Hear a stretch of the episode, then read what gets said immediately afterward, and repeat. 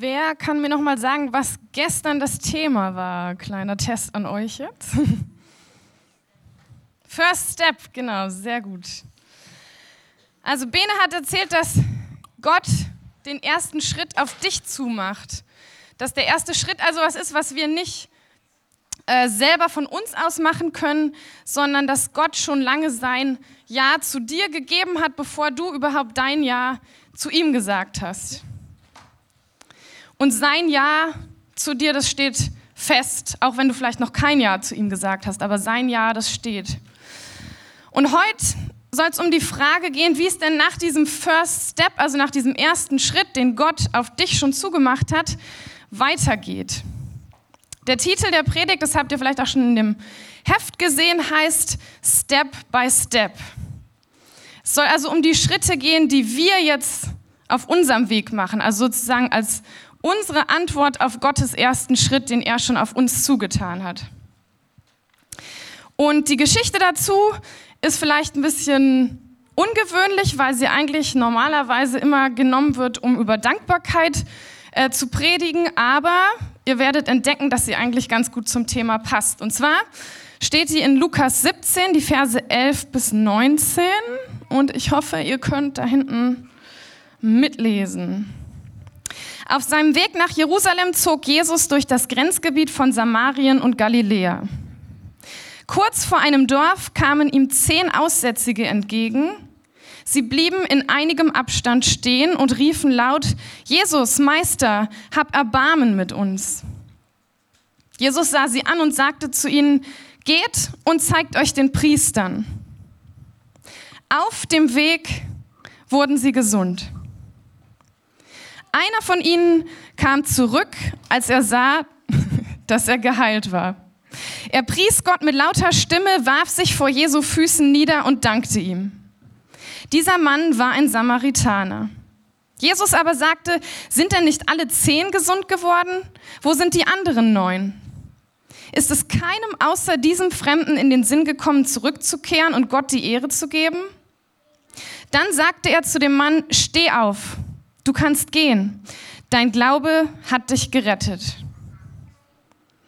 Ist doch irgendwie eine ziemlich erstaunliche Geschichte. Sie spielt wahrscheinlich im Grenzgebiet, äh, Grenzgebiet zwischen Samaria und Galiläa. Also Jesus und seine Jünger sind da langgelaufen und kommen in irgendein Dorf. Welches Dorf wissen wir nicht, das ist nicht genau benannt. Und dann begegnen ihm plötzlich zehn Aussätzige. Also ganze zehn Aussätzige auf einmal. Sonst, ich weiß nicht, ob ihr noch Heilungsgeschichten von Jesus kennt. Typisch ist es eigentlich, dass da so eine Person auftaucht und sagt, ich möchte gern geheilt werden. Und hier kommen jetzt zehn und die haben nicht irgendwie einen chronischen Husten, sondern die haben Aussatz. Und Aussatz, das war äh, was ziemlich heftiges, eine ziemlich schlimme Krankheit. Und die galt damals eigentlich als Strafe Gottes. Heute benutzen wir den Begriff Aussatz eigentlich nicht mehr. Ähm, damals hat Aussatz so alle möglichen Formen von Hauterkrankungen zusammengefasst. Wie zum Beispiel Lepra, das sagt euch vielleicht was, das habt ihr vielleicht schon mal gehört.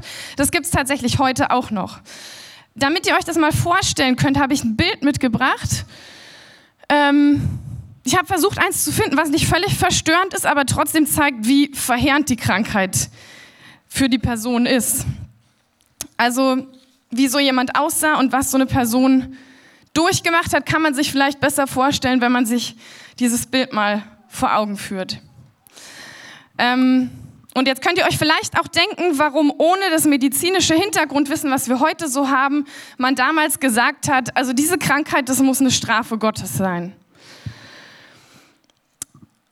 Bei der schweren Verlaufsform, also es gibt verschiedene, aber bei der schweren Verlaufsform von der Krankheit ist es so, dass man an allen möglichen Körperstellen Geschwülste bekommt, also so Geschwüre.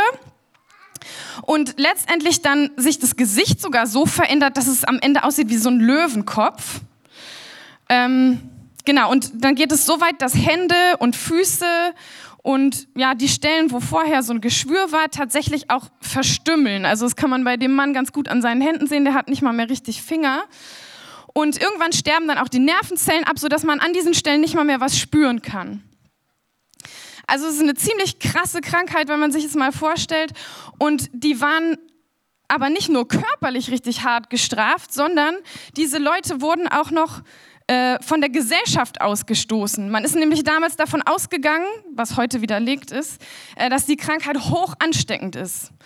Also gab es richtige Bestimmungen, was mit solchen Leuten passieren muss, die diese Krankheit haben. Und die finden wir sogar in der Bibel, im dritten Buch Mose. Und zwar steht da, wer nun aussätzig ist, soll zerrissene Kleider tragen und das Haar lose und den Bart verhüllt und soll rufen, unrein, unrein. Also man muss praktisch an, seinem, an seinen Klamotten schon zeigen, kommt mir nicht zu nah, ich bin ansteckend. Und dann auch noch, wenn sich irgendeine Person nähert, von weitem rufen, stopp, ich bin unrein, ich bin unrein. Also im Prinzip so sein, sein ich will jetzt nicht sagen Makel, wie soll ich sagen? Also diese Krankheit, so das, was einen, was einen ausmacht da als Person, so auch noch wie so ein Schild vor sich hertragen und rufen, unrein, unrein, komm mir nicht zu nah.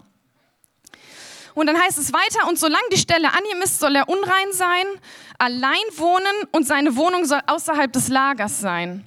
Also im Alten Testament hat man ja noch, ist man ja noch als Nomaden hin und her gezogen. Im Neuen Testament, wo unsere Szene jetzt spielt, da gab es schon Städte, ähm, wie zum Beispiel auch Jerusalem mit einer Mauer drumherum. Und man musste dann praktisch, wenn man Aussatz hatte, die Stadt verlassen. Das heißt, man hat auch Familie und Freunde verlassen und musste alleine außerhalb der Stadt wohnen. Also nicht nur hatte man diese Krankheit zu ertragen, sondern man musste auch noch von Freunden weg, von Familie weg und war im Prinzip neben dieser körperlichen Last, die man schon getragen hat, auch noch ähm, ja, auf, in dieser Form völlig isoliert und allein. Und ja, ich weiß nicht, ob ihr euch ansatzweise vorstellen könnt, wie schrecklich dieses Leben sein muss. Also ich finde, je länger man drüber nachdenkt, desto schlimmer wird es irgendwie. Und Aussatz galt damals auch nicht als heilbar. Also das heißt, wenn du irgendwie an dir festgestellt hast, dass du diese Krankheit kriegst, dann war im Prinzip aus und vorbei. Ne? Also dann wurdest du verstoßen und musstest diese Krankheit mit dir rumtragen und wusstest nicht, ob du jemals Familie und Freunde wieder siehst dass diese Krankheit heilbar geworden ist, ist tatsächlich erst im 19. und 20. Jahrhundert passiert, weil man da erst den Erreger entdeckt hat und dann entsprechend auch ein Antibiotikum entwickeln konnte.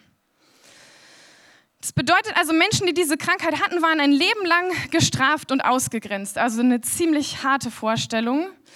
Wenn ihr euch mal vorstellt, ihr dürft euer Leben lang plötzlich Freunde und Familie nicht mehr sehen, also aus Angst, dass die sich anstecken könnten und dann das gleiche Schicksal teilen müssen, das ist doch irgendwie eine ziemlich heftige Vorstellung, finde ich.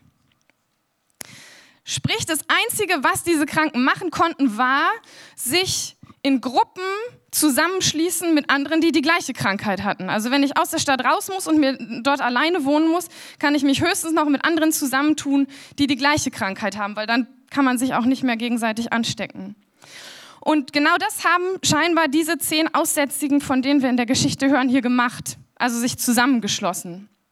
Wie so eine Gruppe von Leidensgenossen. Man sagt ja auch, geteiltes Leid ist halbes Leid. Ich weiß nicht, ob dem wirklich so war in der Situation. Auf jeden Fall, glaube ich, konnten die sich dadurch, dass sie alle das gleiche Schicksal geteilt haben, besser ja, gegenseitig verstehen, unterstützen und füreinander da sein.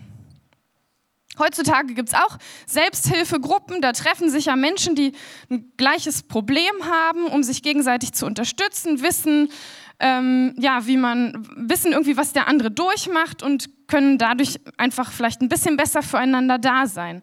Man könnte also sagen, diese zehn waren so eine Art Selbsthilfegruppe.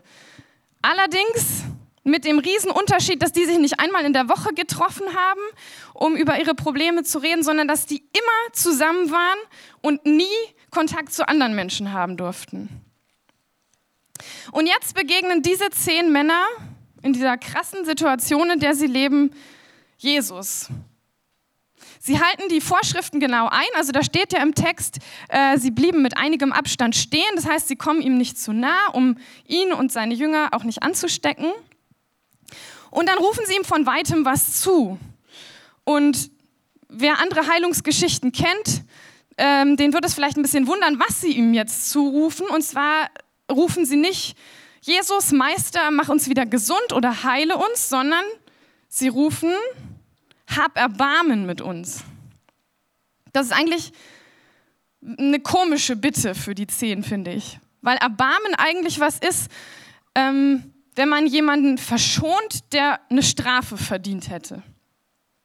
Also wenn jetzt zum Beispiel ein Knecht ähm, irgendwie seinem Herrn was schuldig geblieben ist oder was ausgefressen hat, dann bittet er seinen Herrn vielleicht um Erbarmen. Aber hier sind es die Männer, die Jesus um Erbarmen bitten. Warum? Ich habe am Anfang gesagt, dass damals, äh, dass damals diese Krankheit als Strafe Gottes angesehen wurde.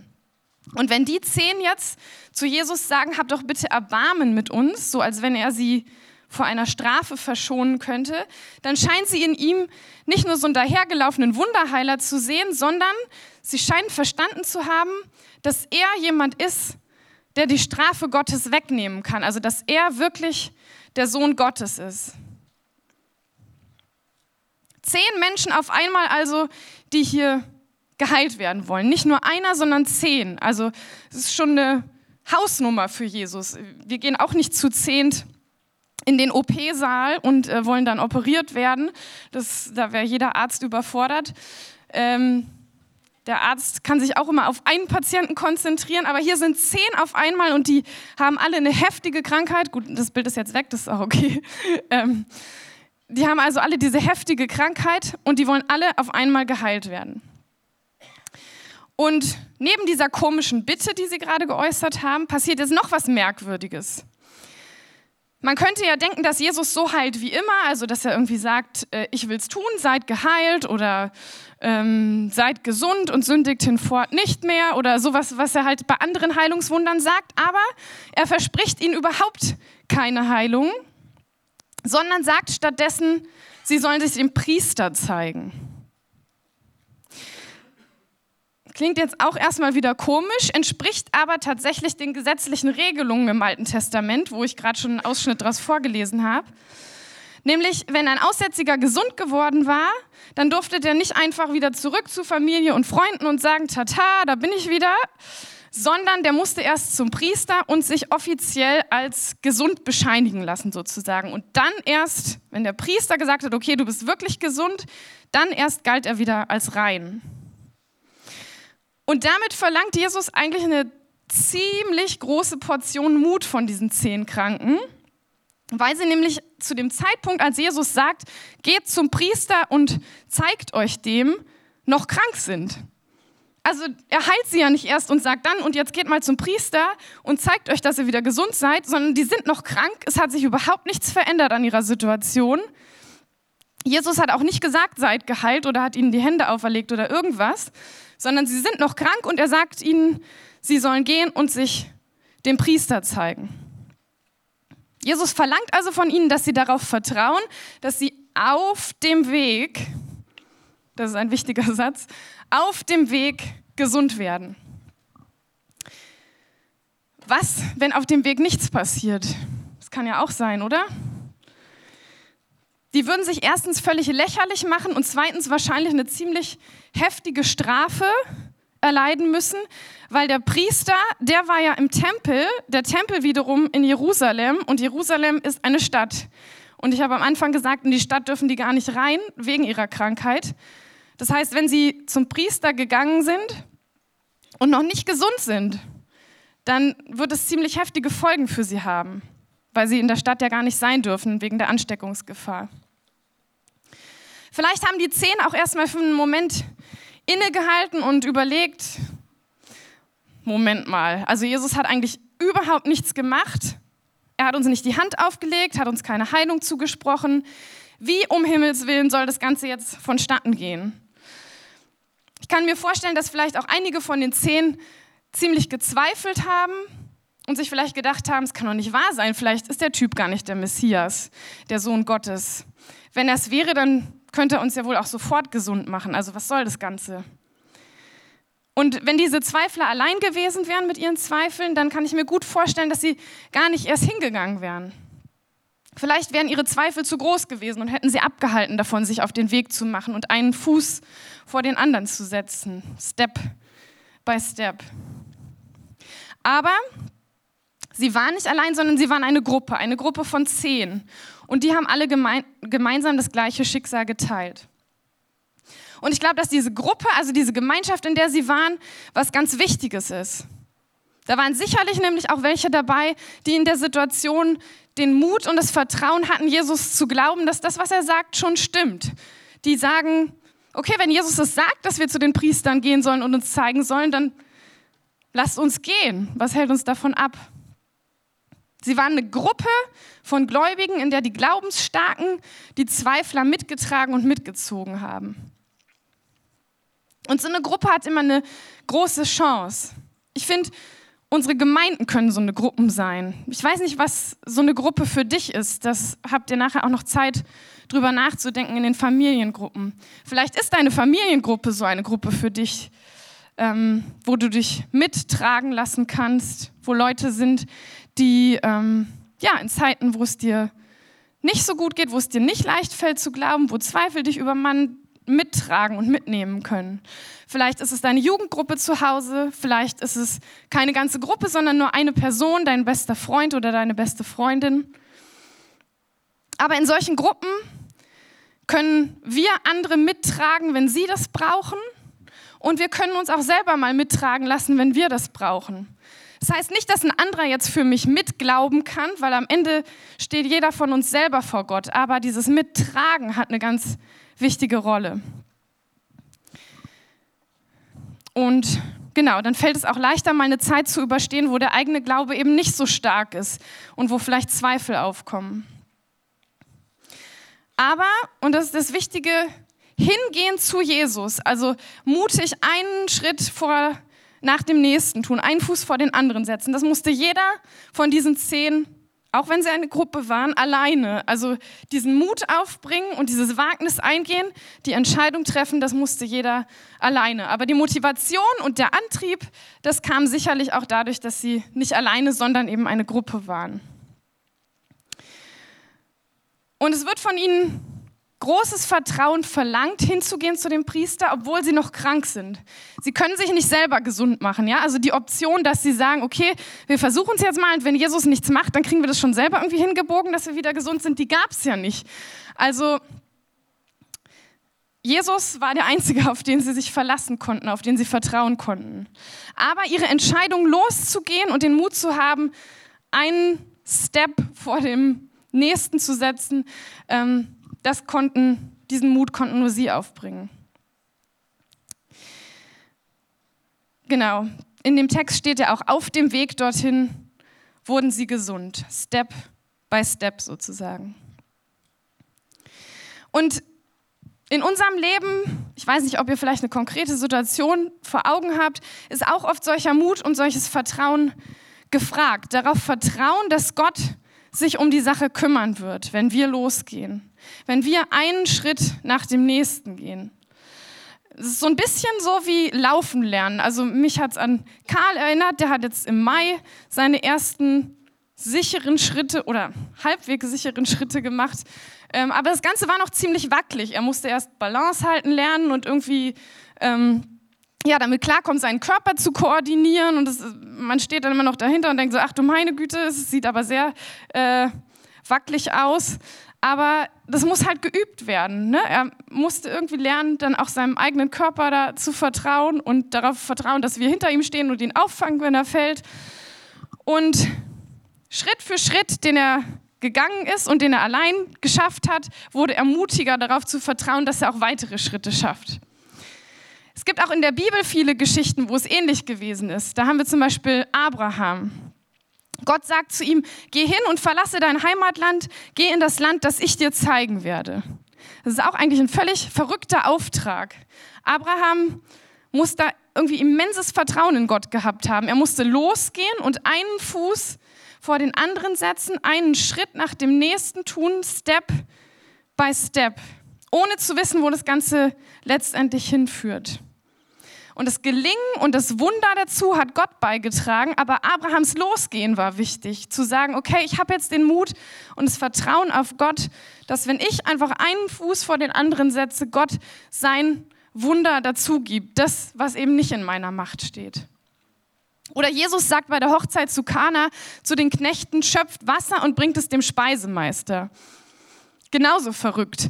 Also von denen zu verlangen, dass sie Wasser nehmen und zum Speisemeister bringen, als wäre es Wein, wobei sie selber ja überhaupt nicht die Möglichkeit hatten, aus diesem Wasser jetzt Wein zu machen. Also sie hätten sich völlig blamieren können. Aber sie mussten darauf vertrauen, dass Jesus auf dem Weg, während sie zum Speisemeister gehen, aus dem Wasser Wein machen wird. Also auch wieder ihr Vertrauen, ihr Losgehen, ihre Schritte waren wichtig. Und den Rest hat Jesus dazu getan. Und hier sagt jetzt Jesus zu den zehn Kranken, geht hin zum Priester. Und wieder war es ihr Losgehen und ihr Mut und ihr Vertrauen in Gott, was wichtig war. Und Jesus hat den Rest dazu getan. Ich finde, das ist eigentlich eine Aufforderung, die wir auch super auf unser Leben heute noch übertragen können. Einen Fuß vor den anderen zu setzen und mutig in die Richtung zu gehen, die Gott uns zeigt. Ich wette, also ich kenne das von mir auf jeden Fall, euch geht es auch so, dass ihr mal Zweifel habt und euch dann fragt, kann es überhaupt gut gehen? Lohnt sich der Weg überhaupt? Werde ich das schaffen? Aber das Vertrauen auf Gott zu haben, dass es sich lohnt, loszugehen und dass er seinen Teil dazu tut, das, ja, das liegt, muss aus uns kommen, das liegt an uns. Jesus freut sich riesig darüber, wenn wir ihm das Wunderbare zutrauen, wenn wir damit rechnen, dass er handelt, wenn wir einen Schritt vor, nach dem nächsten tun. Und vielleicht hast du auch gerade eine Situation vor Augen, wo du dich so fragst, hm, sollte ich vielleicht nicht lieber die sicherere Variante suchen? Ist das überhaupt der richtige Weg? Kann das gut gehen? Eine Situation, wo einfach vieles dagegen spricht, dass es gelingen kann. Aber es lohnt sich, dein Vertrauen auf Jesus zu setzen, dass er sein Wunder dazu tut, wenn du dich auf die Schritte einlässt. Ich musste da an so ein ziemlich altes, vielleicht auch ein bisschen kitschiges Gedicht denken, was aber so ziemlich in jeder Gemeinde auf so einem Kavol-Poster hängt. Äh, Spuren im Sand. Ich weiß nicht, wer das alles kennt. Ich werde es jetzt nicht laut vorlesen, aber ich fand, es passt perfekt äh, zum Inhalt von, äh, vom Silvestival Next Step. Ähm, und zwar geht es ja darum, dass die Autorin einen Traum hat und immer zwei Fußspuren im Sand sieht, auf dem, also wenn sie auf ihr Leben zurückschaut. Und immer in den Zeiten, wo es ihr schlecht ging, wo es besonders schwierig war, sieht sie nur noch eine Spur und ist völlig erschüttert, weil sie denkt, hä, was soll das? Also die ganze Zeit läuft Jesus neben mir und dann, wenn es schwierig wird, laufe ich allein oder was? Und dann sagt Jesus zu ihr, das ist nicht das, also die Fußspur, die du da siehst, die da alleine läuft, das ist nicht deine, sondern das ist meine, weil ich dich in den Zeiten getragen habe. Und das finde ich ist eigentlich ein ziemlich cooler Gedanke, weil es auch nochmal zeigt, dass wenn ich selber nicht in der Lage bin, den nächsten Schritt zu machen und den Fuß, einen Fuß vor den anderen zu setzen, dass Jesus dann da ist und mich in den Zeiten trägt. Und deswegen möchte ich nochmal betonen, die Predigt ist nicht dazu da zu sagen, ihr müsst jetzt mehr Mut haben und ihr müsst jetzt mehr Vertrauen haben und dann könnt ihr endlich die Schritte voreinander setzen und dann wird Jesus seinen Teil dazu tun, sondern die Predigt soll euch Mut machen, auf Gott zu vertrauen, dass er euch dabei hilft und euch die Kraft gibt, die Schritte zu tun, die gerade dran sind. Und vielleicht ist es auch nur einer und es ist auch okay. Und er kennt euch aber und weiß auch, wenn ihr vielleicht gerade nicht in der Lage seid, den nächsten Schritt zu machen. Und dann nimmt er euch vielleicht, wenn es dran ist, auch einfach auf den Arm und trägt euch die Strecke. Okay? Also das, darum geht es mir. Kein Druck, sondern Mut. Oft ist es auch so, und das kenne ich auf jeden Fall von mir nur zu gut, dass ich mich frage, was ist denn, wenn ich mich falsch entscheide auf dem Weg? Was ist, wenn ich mir die Wegweisung nur eingebildet habe? Wenn der nächste Schritt, den ich gerade vor Augen habe, den ich machen soll, aus meinen eigenen Wünschen kommt und nicht aus dem, was Gott mir gezeigt hat. Mancher von den zehn Aussätzigen hat vielleicht auch gedacht, ah, vielleicht ist es die falsche Entscheidung, vielleicht haben wir uns geirrt, vielleicht endet der Weg zum Priester in einer Sackgasse. Und vielleicht hatte auch Abraham Momente, ich bin mir ziemlich sicher, dass er diese Momente hatte, wo er gedacht hat, vielleicht habe ich mir das alles nur eingebildet. Vielleicht ist es eine falsche Entscheidung und diese Unsicherheit und diese Zweifel, die Abraham höchstwahrscheinlich hatte, äh, die ich von mir sehr gut kenne, die ihr vielleicht auch von euch gut kennt, die können uns ganz schön lähmen, also uns davon abhalten, einen Fuß vor den nächsten zu setzen. Und da kommt wieder die Gruppe ins Spiel, von der ich vorhin schon gesprochen habe, die Gemeinschaft, ähm, die ich da als sehr wichtig und hilfreich finde. Also Christen um sich herum zu haben, die mich mal mitreißen können und mittragen können, wenn ich gerade von Zweifeln übermannt werde. Ich habe dann noch äh, bevor ich zum Ende komme, eine Geschichte aus meinem eigenen Leben, wo ich das mal äh, ziemlich deutlich erlebt habe. Und zwar ähm, war ich gerade in der Abi-Phase und ich wusste, ähm, ja, nach dem Abitur möchte ich gern mal so ein Jahr nur für mich und Gott haben und habe mir eigentlich vorgenommen, ich möchte gern an eine Bibelschule gehen. Und hatte mir dann eine ausgesucht hier in Deutschland und ähm, Genau, das war so meine Vorstellung von dem allen. Und dann ähm, hat mein, also ich habe zu der Zeit äh, sehr gern die Lobpreismusik von Hillsong gehört. Und um mir eine Freude zu machen, hat mir mein Papa dann äh, zum Abitur äh, eine Reise nach London geschenkt, weil dann die Hillsong-Konferenz stattgefunden hat. Also haben wir daran teilgenommen. Und ähm, auf dieser Konferenz war dann auch so ein, so ein ähm, Werbestand vom Hillsong College, also von der Bibelschule von Hillsong in Australien. Und ich habe mir das angeguckt und habe gleich gedacht, oh, also nach Australien an die Bibelschule wäre schon noch mal ein Zacken cooler, als in Deutschland an die Bibelschule zu gehen. Ähm, und habe mich dann zu Hause gleich äh, informiert, als wir wieder in Deutschland waren nach der Konferenz. Und ähm, habe das dann alles irgendwie überlegt und geplant und gemacht und getan. Äh, fest stand aber, dass es also Australien ist erstmal übelst weit weg. Das heißt, der Flug ist auch übelst teuer. Äh, und dann kostet die Bibelschule auch noch extrem viel. Also der Geldberg war äh, ja extrem. Ähm, ich hatte also keine Ahnung, wie in aller Welt ich das finanzieren soll, wenn ich dahin möchte. Und dann kamen meine Eltern auf die Idee, weil sie einen äh, Bekannten hatten, der Christ ist und Steuerberater, dass wir den mal fragen, ob dem irgendwas einfällt äh, irgendwelche Kredite oder sowas. Und dann sind wir zu dem hingegangen und äh, haben mit dem geredet und dann äh, weiß ich heute noch, wie er vor mir saß und meinte, also Sarah, wenn Gott möchte, dass du da an die Bibelschule gehst, dann schafft er es schon auch ohne Kredit. Das war so eine Ansage, so, okay, hätte ich auch selber drauf kommen können. Ähm, er hat mir dann noch einen Tipp gegeben und meinte, ich soll doch einfach mal so einen Freundesbrief schreiben ähm, erklären, was ich vorhabe ähm, und ja, einfach fragen, ob Leute das auf dem Herzen haben, mich da zu unterstützen. Ähm, es ist auch ein Schritt, irgendwie Leute tatsächlich da um Geld zu fragen. Also es fühlt sich komisch an, aber ich habe diesen Freundesbrief geschrieben und ähm, man muss dazu sagen, dass wir zu diesem Steuerberater gegangen sind, kam erst nachdem, also das war irgendwie acht Wochen vor meinem Abflug, den ich schon bezahlt hatte weil ich nämlich eigentlich die Zusage für einen Kredit schon hatte und dann acht Wochen vor Abflug kam dann die, der Brief, wo drin stand, ah, wir haben jetzt festgestellt, es endet ja gar nicht in einem Bachelor oder in einem Master, äh, jetzt können wir es leider doch nicht finanzieren. So, also das war acht Wochen vor Abflug, ne? Und habe ich gedacht, ah, was jetzt? Und dann halt dieser Satz von dem Steuerberater, wenn Gott dich da haben will, schafft er das auch ohne Kredit. Und genau, dann habe ich diesen Freundesbrief geschrieben und in diesen acht Wochen vor dem Abflug haben sich tatsächlich so viele Leute gemeldet, die gesagt haben, wir unterstützen dich finanziell, dass ich da hingehen konnte. Ich habe mir dann da auch einen Job gesucht und so, also ich habe mich da nicht einfach komplett durchfinanzieren lassen, so jetzt nicht, aber es hat geklappt. Also ich konnte dann da echt äh, die Bibelschule in Australien besuchen und äh, Gott hat es irgendwie alles äh, gelenkt und geleitet wenn ich ganz ehrlich bin, weiß ich bis heute nicht, ob das ursprünglich sein Plan war und äh, er das alles so, ja, also mir dann ins Herz gelegt hat sozusagen oder ob es nicht wirklich mein Wunsch war und er einfach gesagt hat, okay Sarah, ich sehe, dass es dein Wunsch ist und ich gehe den Weg jetzt einfach mit. So, das weiß ich bis heute nicht. Aber das soll euch einfach nochmal verdeutlichen, wir brauchen keine Angst haben, ja? Also wir brauchen keine Angst davor haben, dass wir uns irgendwie falsch entscheiden, dass Gott uns deswegen alleine lässt, wenn wir eine falsche Entscheidung treffen, weil er uns kennt. Er kennt dich und er kennt mich und er kennt unsere Hoffnungen und er kennt unsere Sehnsüchte und unsere Wünsche und er kann aus unseren krummen Wegen gerade Wege machen. Er kann auch, wenn wir mal falsch abgebogen sind, einen Umweg wieder auf die richtige Straße schaffen. Und Dafür hat er Ausdauer und Liebe und Geduld in Hülle und Fülle.